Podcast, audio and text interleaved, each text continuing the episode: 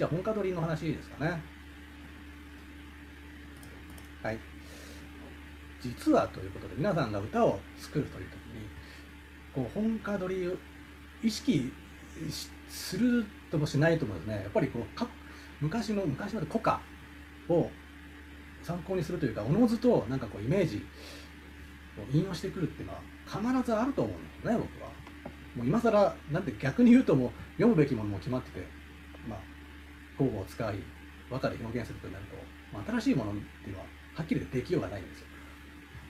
なのでまあそのねおのずとこの古き良き歌をまあちょっと自分なりのアレンジしていくっていうのは、まあ、ある意味当たり前の作業だななんていうふうに思ったりするんですね歌を作りますっていう時に。でそういった時にその本家取りっていうことをすごく意識意識するかしないかっていうこともあるんですけど、まあ、もうおのずとなっちゃうんですねもはや、はい、深呼吸の時代ですらそういったことだったんで、はい、で、えー、改めてじゃあどんなものかっていうことですねちょっと説明しますと。本家取りとは有名な国家。本家の一部を意識的に取り入れさらにその上に新たな趣向を加えてあたかも自分の手柄とするような言語であると。まあね、だからこれも現代的な著作権とかねお話しするとですねパクリなんですよね。あまあ端的に言うと。うん、でも、まあ、パクリじゃないんですよとは言いたいんですけど。でこの本家堂って教科書的な説明をするとですね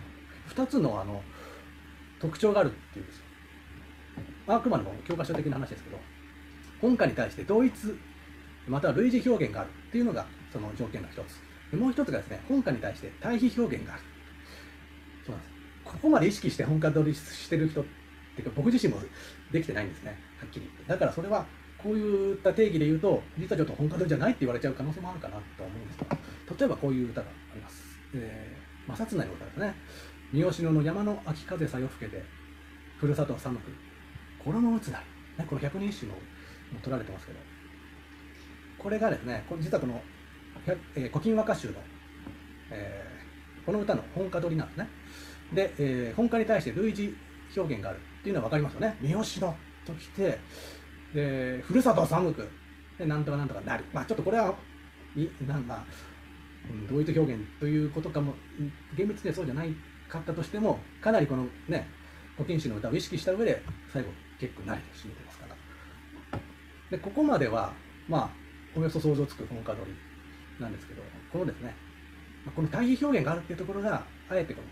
テクニックとしてちゃんと完成させたものが必要なんですね本歌取りですっていうのは。何かっていうとここは秋の風景なんです秋風。対しあ、まあ、逆ですね。えー、遡るこれの歌は白白雲白雪すみません。山の白雪の風景なんですね。だから冬の風景。まあどっちかというと簡単に言うと。でここで白雪に対して秋風を読んでるんですよ、まあ、だからここでちょっと対比対比と言っていいのか分かりませんが対比なんですねこれは。なので単純にただ文字って使ってるんじゃなくてちょっとね前のその本家の方をこう変化させて、えー、白雪の風景を、まあ、秋の秋風の風景にしているっていうところが、まあ、この正恒の、まあ、妙であった。なのでこのブロックした2つが成立すると、まあ、ちゃんとした本家取りということ。になると。いうことなんですけどね。まあだからこういうことを意識すると、ちょっと、あ、作り方のヒントにはなるとは思いますが、なかなか、なんか、うん、ここまで意識して多分今まで皆さん作ってないと思うんですね。ただ僕もそうなんですけどね。で、これはま現代的な本家取りの、ま、説明でして、すでにですね、藤原の定家が本家取りについて過論でですね、論じてるんですよ。まあ、するとそれをピックアップしてですね、えー、まあ私たちの学習に参考にしようと思うんですが、まずこれなんですよ。これパクリじゃないって僕が言ってるのはこういうことなんですね。本歌をですね、取るときにあまりにかすかに取りて、その歌にて読めるよと見えざらむような取り方はダメです。って言ってます。要するに、なんかね、この、例えば山の白雪とかっていう、これだけまあ切り取ってきて、そのこういう、ね、坂のコロイノの風景を作ろうとしてもダメだと。もうその歌だっていうのははっきり分かるような取り方しなさいと。それが本家取りなんですよだから逆に何ですかねそのパクってますと、まあ、先生どうぞと。逆にこう本家の方が早期イメージできないような取り方はダメなんですね。つまり何でかっていうと自分がよあなたにアレンジして作ろうとしている歌にさらにですね奥行きを持たせるんですよね。だからその本歌の方のイメージに重ねるんですよ。だからその本歌が生きてきて自分の歌もさらにこう深みを持った歌に仕上がると、まあ、こういうことなんですね。だからあえてその前その元の歌がはっきりと分かるようにあれだよねというようなそのフレーズをですね取ってこいって言ってますねでもう一個はちょっとまあ大した話じゃないですよね。いやちょっとさっきのと言うとじゃあこういうのどうなんですかと。年のうちに春は気にけりとか。袖肘で結びし水。月やあらむ春や昔の。こういうものはですね取っちゃダメです。逆にこれはもう、まあ、これだったら、まあ、袖肘ってこれ津田幸のね、えー、国中1番か2番か。これは成平の歌ですよね。春や春は昔の春な我が身一つは元のままってなんかそういったやつなんですけど。要するにですねこれこれは完全に個性として出来上がりすぎててこいつが使っちゃってもこれは本家に勝てないってことなんですよ。だからそういう歌もあるんですよと。あまりにもなんていうかこう歌が一本立ってるようなやつからは取ってきたらもう絶対勝てないから。もうそのどうあがいてもねその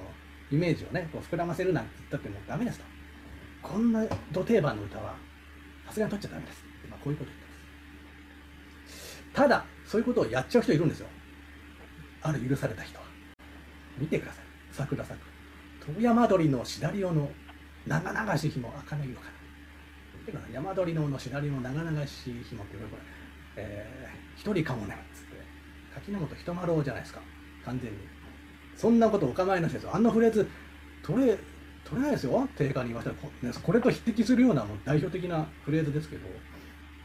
ドーンとこんなところに入れてますよ。誰か言葉員なんです。言葉員クラスになると誰も文句言えないです。さすがでございます。わかんないですけどね。まあそういう話なんですよね。で、えー、次実践的な話も定価、えー、記しておりまして。本家取りはべるようは先にも印申し候、えー、申し候いし花の歌をそのまま花に読んだりとか月の歌をそのまま月に読むことはもう達者の技なるでしょ。もう、ね、相当ななんかこう上なんていうか上級者のやることですよだからまずやろう本家取りねやろうと思う人は春の歌を例えば秋とか冬に読み替えるとか恋の歌を象とかね季節の歌にして、まあ、しかもさっき言ったようにこれ撮ってますよと分かるような形で引き手になんかねこう想起できるような形で読み直すべきでございますと。はい、でそのポイントはですね、えー、線要するにポイントとなる中心的な言葉を2つ まあ大体2つぐらい取ってで今読もうとしてる歌にですねこうポンポンと上と下に分けるぐらいでちょうどいいんじゃないですかとこういうことを割と具体的にね示してるわけなんです。まあ、そういった意味で言うとえー、柿本人丸の長流しを一人かもねも秋。秋恋の歌でしたけどこれはね、えー、桜のだから春の歌に置き換えたんですよ。まあその辺はちょっと言葉に、まあ、配慮したのかなと思いますけど。例えば「夕暮れは雲の旗手に物像を思う天津空なの人を乞うとて」という歌を取るとしたら雲の旗手と物を思うということは、まあ、これがやっぱりキーとなる言葉ですからそれをですね抜き出して紙と霜に置いて、えー、あえてこれですね、えー、恋であれば象とか季節の歌に読んだらどうでしょうと。読みましょうと。言ってますね。なかなか分かりやすい説明。うん。勉強になりますね。ということで定歌にもこんな歌あるんですよ。夕暮れはいずれの雲の名残とて花立ち花に風の膨らむ。まあこれがこうとはあの定歌が言ってるわけじゃないですけどまあでもねなんかこうちょっとねそういった感じあるじゃないですか。夕暮れはいずれに雲の流れとね、花立ち花に風が吹くら。うん。まあだからこの歌にですね、えー、妖艶な匂いがするのは、この恋の本家の匂いがやっぱり漂っているからと。まあこういったことが本家取りであると。まあでも、もで、定価の本家取りの真骨頂といえばこれですよね。皆さんもご存知。春の夜の夢の浮き橋捉えして、峰に分かる横雲の空。最高名歌です。最高ですよこの歌、ザ・新古記みたいなでこれの本歌が「風吹けば峰に分かるる白くもの。耐えて連れなき君が心か」まあ、これがで、まあ、春の夜の夢ばかり、まあ、ちょっとこれはねあの本歌とはなあの言われないんですけど、まあ、この春の夜の夢。こういうフレーズですね。はい。えー、で実は、まあ、これ恋の歌なんですね両方とも。それこれあの春の歌にしてるんですよ定価は。深呼吸になるともう、ね、季節の四季の歌なのか恋の歌なのかもう分かんない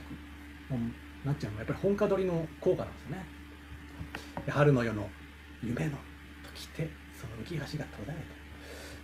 峰に分かれていく横浜の空ってはっきり言って何言ってるか分かんないんですけどこの変本歌取りを踏まえるとああなるほどと春のようなねこの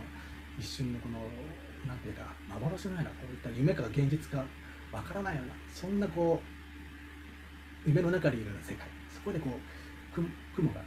峰で分かれていくっていう。それが何かっていうとやっぱりちょっとねこういう恋の暗示があると。そういったなんかもうやっぱりこう一つの作品ですよね。なんかこう芸術作品と言っていいようななんかこういった難易度の高い歌を読む方もそうですけど解釈する方もそこにまで目をやらなきゃいけないという。だから本か知らなかったらほんで終わっちゃう。何？っていうことかもしれませんしね、はい、でこういった歌だけじゃなく例えばですね、えー、これが伊勢物語にもある「今日こずは明日は雪と降り流し消えずはありとも花とみなしや」こういう歌なんですけど。ていうか、まあ、これをですね、えー、まあ使いまして桜色の庭の春風後もなしとはわざ人の雪とだりまあ、これが、うん、要するにですねこの花が桜の花ですね。それが散った後に、まあ、雪となってこれがもう皮肉で言ってるんですけどね。今日来なかったらもう花が雪となっても、えー、消えないけどそれ花と見えるんですよ。だから今日今すぐお花見に来なさいよっていう歌なんですけどこれはもう花とは言わず桜色の庭の春風。その後もなしと。で解いたらその人のは雪と見るのかな。なんかね本歌取りとちょっと違うんですけどシチュエーション取りかななと思うんですけど。なんかこの